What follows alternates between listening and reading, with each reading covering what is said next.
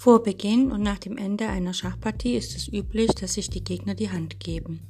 Den Handschlag zu verweigern, wie es zum Beispiel Anatoli Karpov bei einer Partie der Schachweltmeisterschaft 1978 mit seinem Herausforderer Viktor Krotschnoi tat, gilt als unsportlich.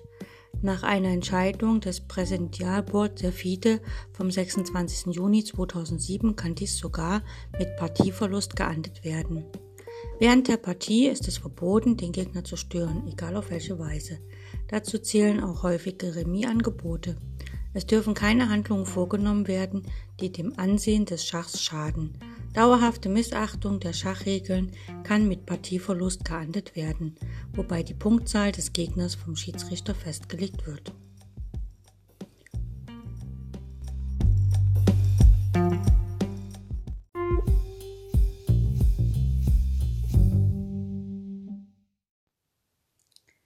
Herzlich willkommen zum Endspielkurs im Blindschach.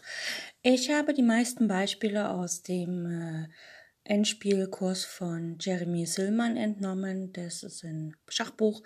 Das nennt sich Vom Anfänger zum Meister. Ein sehr empfehlenswertes Buch. Und ich wünsche euch ganz viel Spaß bei all den Übungen und los geht's!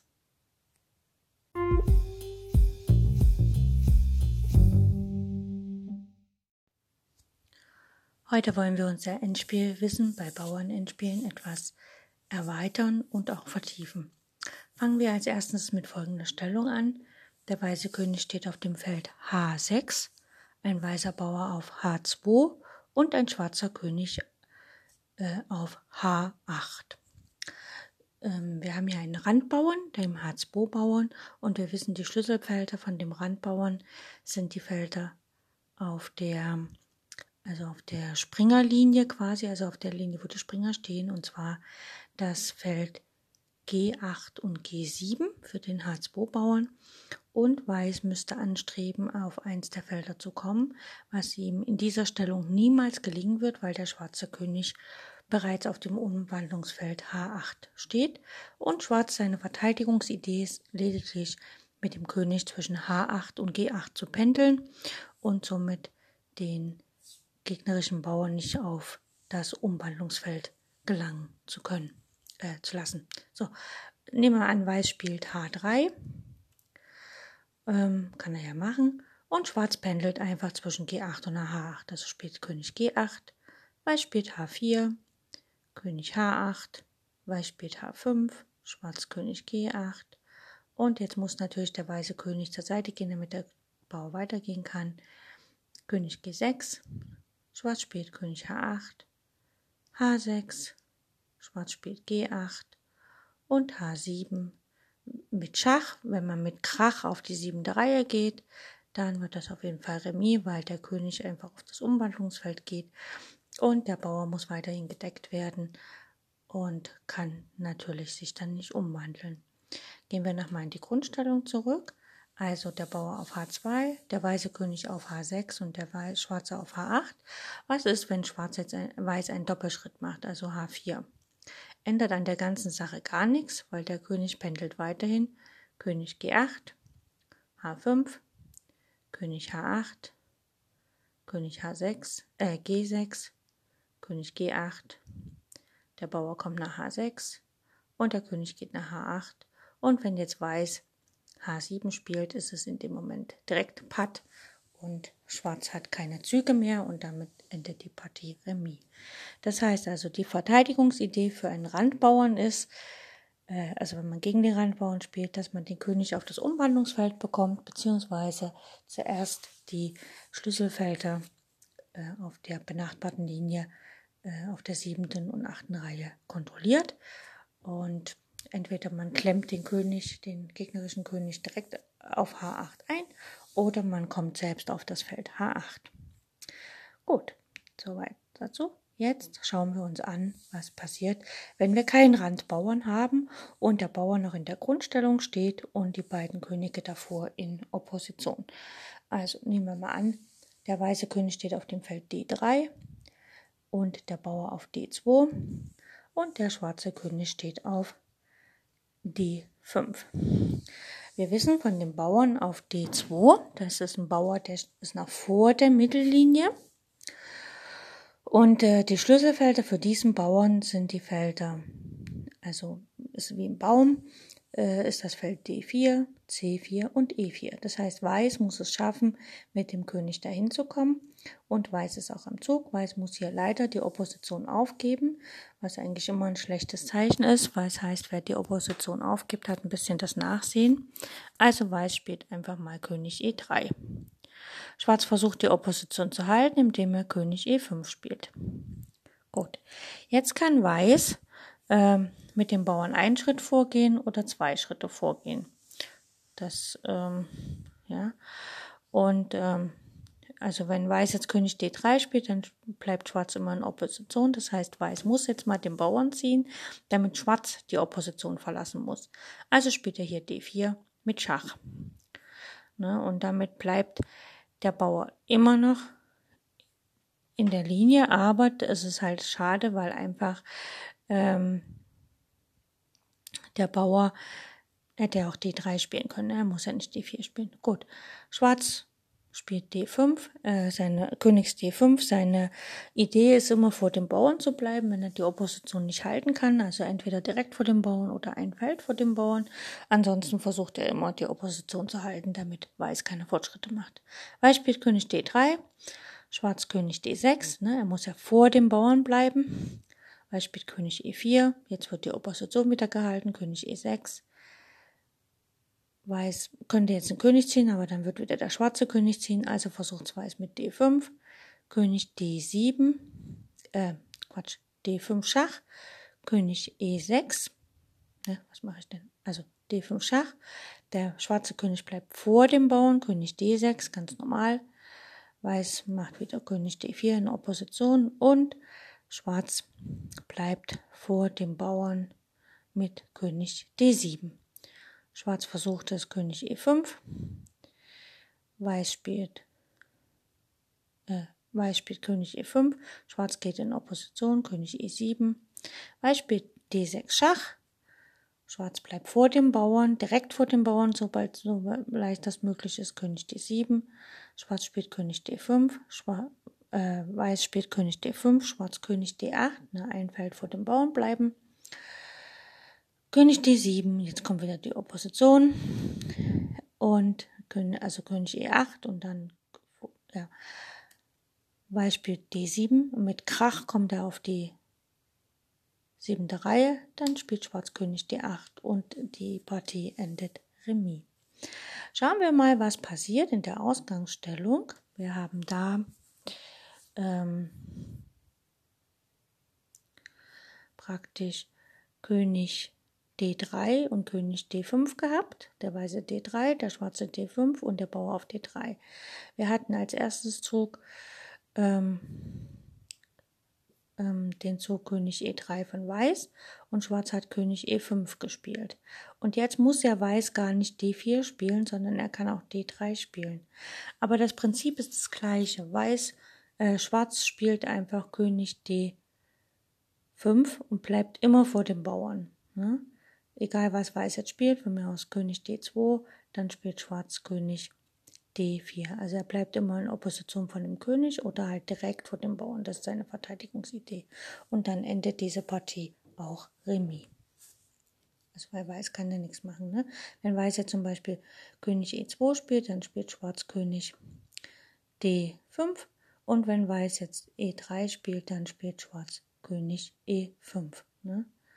Und wenn hier äh, nach D3 kann Schwarz auch direkt ähm, König D5 spielen. Genau, das hat man schon. Ne? Und wenn jetzt Schwarz, äh, Weiß versucht, äh, den schwarzen König ab, abzudrängen, ne? also von mir aus König F4, dann spielt Schwarz einfach König E4, greift den Bauern an und Weiß kann seinen eigenen Bauern gar nicht mehr decken und die Partie endet Remis. Gut, schauen wir uns ein neues Beispiel an. Wir haben den weißen König auf D3, den schwarzen auf D5 und den weißen Bauern auf D2. Und jetzt ist der Unterschied, dass nicht weiß am Zug ist, sondern schwarz. Und hier muss der schwarze König die Opposition verlassen. Und wie gesagt, wer die Opposition verlassen muss, hat das Nachsehen. Also Schwarz spielt von mir aus hier König E5. Und jetzt wird er ausgekontert, also äh, die Schlüsselfelder für den Bauern D2 sind ja D4 und damit die beiden benachbarten C4 und E4. Das heißt, Schwarz, äh, Weiß betritt jetzt mit dem König das Schlüsselfeld, König C4 und damit ist die Partie gewonnen. Wir können sie kurz durchspielen. Schwarz versucht vor dem Bauern zu kommen, König D6, Weiß spielt König D4, Schwarz spielt König C6, Weiß spielt König E5, er versucht den gleichen Trick nochmal. Ähm, Schwarz spielt König D7 und dann D5. Äh, Schwarz spielt König C7, König E6 und Schwarz spielt von mir aus jetzt mal König C6, geht parallel dazu. Dann hat Weiß den Tempozug D4. Damit wird das Feld C5 blockiert. Der schwarze König kann da nicht hin und die drei Felder auf der D-Linie hat er auch nicht. Also er muss nach C7, König C7 und dann kann Weiß nach D5 spielen beziehungsweise, ja, doch, er muss, er muss schon D5 spielen. Dann spielt Schwarz von mir aus König D8 und dann kommt König D6. Das äh, betritt der König wieder das zentrale Schlüsselfeld direkt vor dem Bauern und geht in die Opposition vom König, vom Schwarzen. Der schwarze König muss nach E8 oder C8 ausweichen, also nehmen wir mal an, er geht nach E8.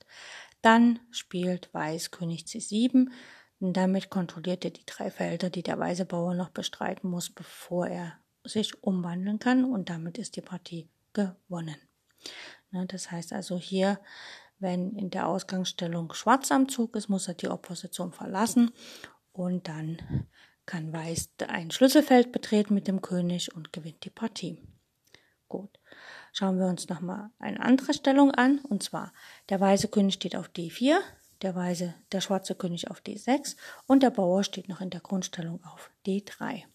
Und hier ist es so, dass Weiß ja schon auf dem Schlüsselfeld steht von dem Bauern D2. Ne? Er steht ja schon auf D4, das ist ja eins der Schlüsselfelder, C4, D4, E4. Und das heißt, hier in diesem Moment ist es völlig egal, wer am Zug ist, weil wenn Schwarz am Zug ist, muss er die Opposition verlassen und Weiß kann ihn ausflankieren. Oder wenn Weiß am Zug ist, braucht er gar nicht, äh, dann kann er das Tempo, was, also er will ja den Zug aus der Opposition dem Schwarzen übertragen und das kann er ganz einfach machen, indem er einfach mit dem Bauern einen Schritt geht. Der bewegt quasi seinen König nicht, sondern spielt D3.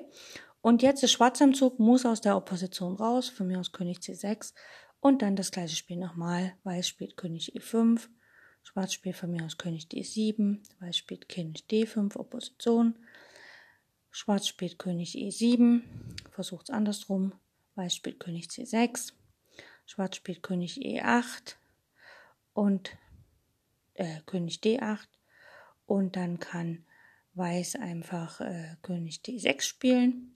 Und wenn Schwarz jetzt hier zur Seite geht, König C8, dann geht Weiß kann mit dem Bauern vorgehen, einen Schritt, oder halt mit dem König zur Seite. Also ich würde hier mit dem Bauern einen Schritt vorgehen, D4, von mir aus König D8, dann D5, der König muss nach C8, also wieder Opposition verlassen. Und jetzt kann Weiß mit König E7 das Feld äh, betreten, so dass mit dem König, so dass die drei Felder, die Schwarz-Weiß der Bauer noch betreten muss zur Umwandlung, wieder vom König gedeckt sind und damit ist die Partie auch gewonnen. Gut, dann schauen wir noch ein anderes Beispiel an im Bauernendspiel und zwar nennt sich das der Fuchs im Hühnerstall. Äh, es ist ganz einfach. Ähm, der Fuchs ist hier der König und der Hühnerstall, die Hühner sind die Bauern, die gegnerischen Bauern. Und zwar ist es so, wenn ähm, eine Partei einen Freibauern hat, der entfernt ist von einer anderen Bauernformation, dann nennt man das entfernter Freibauer. Und dieser entfernte Freibauer ist nicht dazu da, um äh, sich umzuwandeln, sondern er ist dazu da, den gegnerischen König abzulenken, weil wenn der durchmarschiert, muss ja der König was tun, damit es keine Dame wird. Und in der Zeit hat der eigene König Zeit, sich im Hühnerstall zu verköstigen und dort die Bauern abzuräumen, sodass dann die anderen Bauern, also seine eigenen anderen Bauern zu Freibauern werden und sich umwandeln können. Dazu gibt es eine Stellung, die wir uns anschauen, und zwar der weiße König steht auf A4, Es gibt einen weißen Bauern auf B4, einen weißen Bauern auf F5 und einen weißen Bauern auf G4. Das sind so drei weiße Bauern und ein König. Der Schwarze hat einen König auf B6 und einen Bauern auf F6 und G5. Und hier sehen wir schon, der Bauer B4 ist sozusagen der Freibauer. Und der soll natürlich den, König, den schwarzen König davon abhalten, äh, sich zum Königsflügel zu bewegen und dort seine Bauern zu bewachen. Und deswegen spielt Weiß am Zug einfach B5. Ne? Er deutet an, dass er mit dem Bauern natürlich weiter nach vorne gehen will.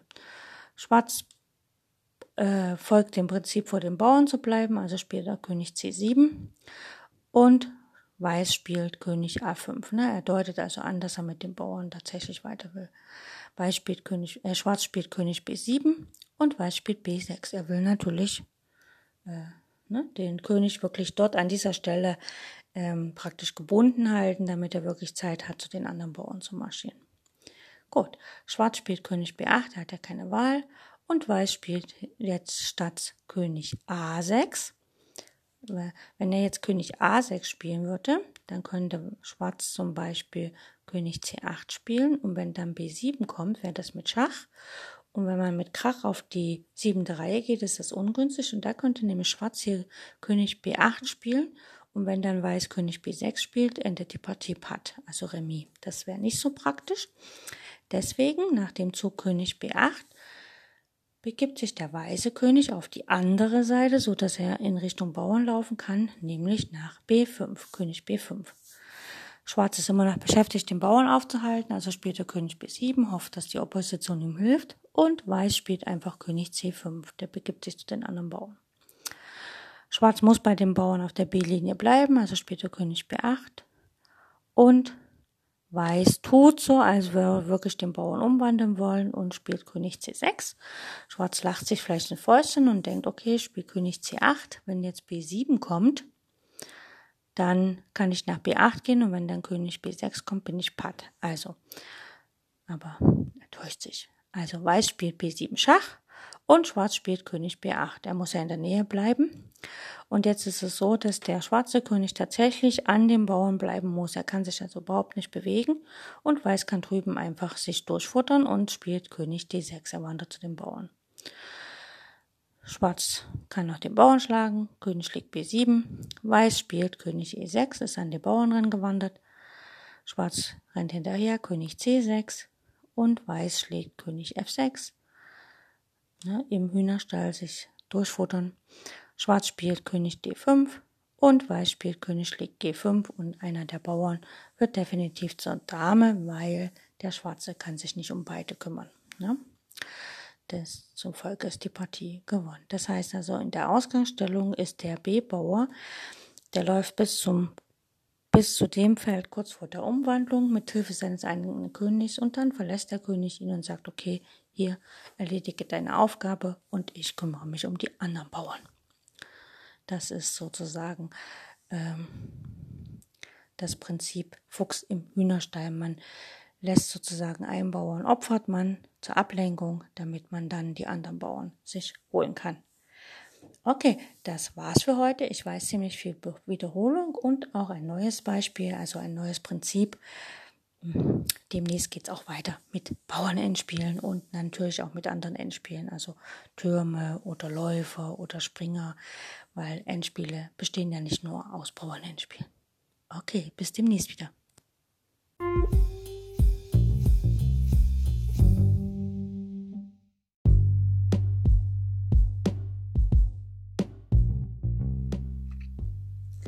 In jüngster Zeit ist die Bedeutung des Endspiels stark gewachsen. Das Reglement von Turnieren hat sich wesentlich verändert. Partien werden heute kaum noch vertagt. Die häusliche Analyse fällt weg.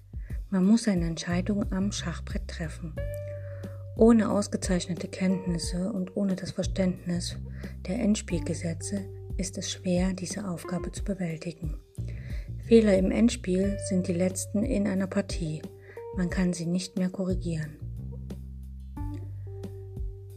In meinem Endspielkurs behandle ich die Theorie, die Analyse und die Technik des Endspiels, also alles, was ein Schachspieler über dieses Partiestadium wissen muss. Ich weiß selbst, dass ich nicht vollkommen bin und dass einige meiner Analysen und Vorstellungen nicht zu 100% stimmen werden. Deswegen bitte ich euch, liebe Zuhörer, seid wachsam und lernt selbst zu denken.